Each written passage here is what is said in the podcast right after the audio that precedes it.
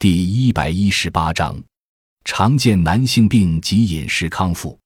男性病直指发生在男人身上的所特有的病症，与妇科疾病成相对而言。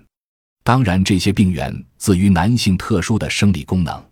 男性病的特点主要在神经内分泌轴与女性不同，其性腺的标志是在雄激素作用下所表现的性功能、精子的活力和活率。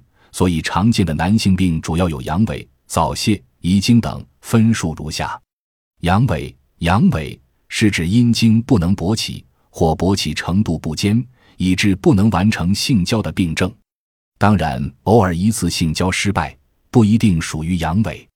本病在中医文献中有称作为阴痿，这是从临床所表现的男性阴茎微软无力而言。如明代医家张景岳《景岳全书》就有阴痿者。阳不举也的病名诠释。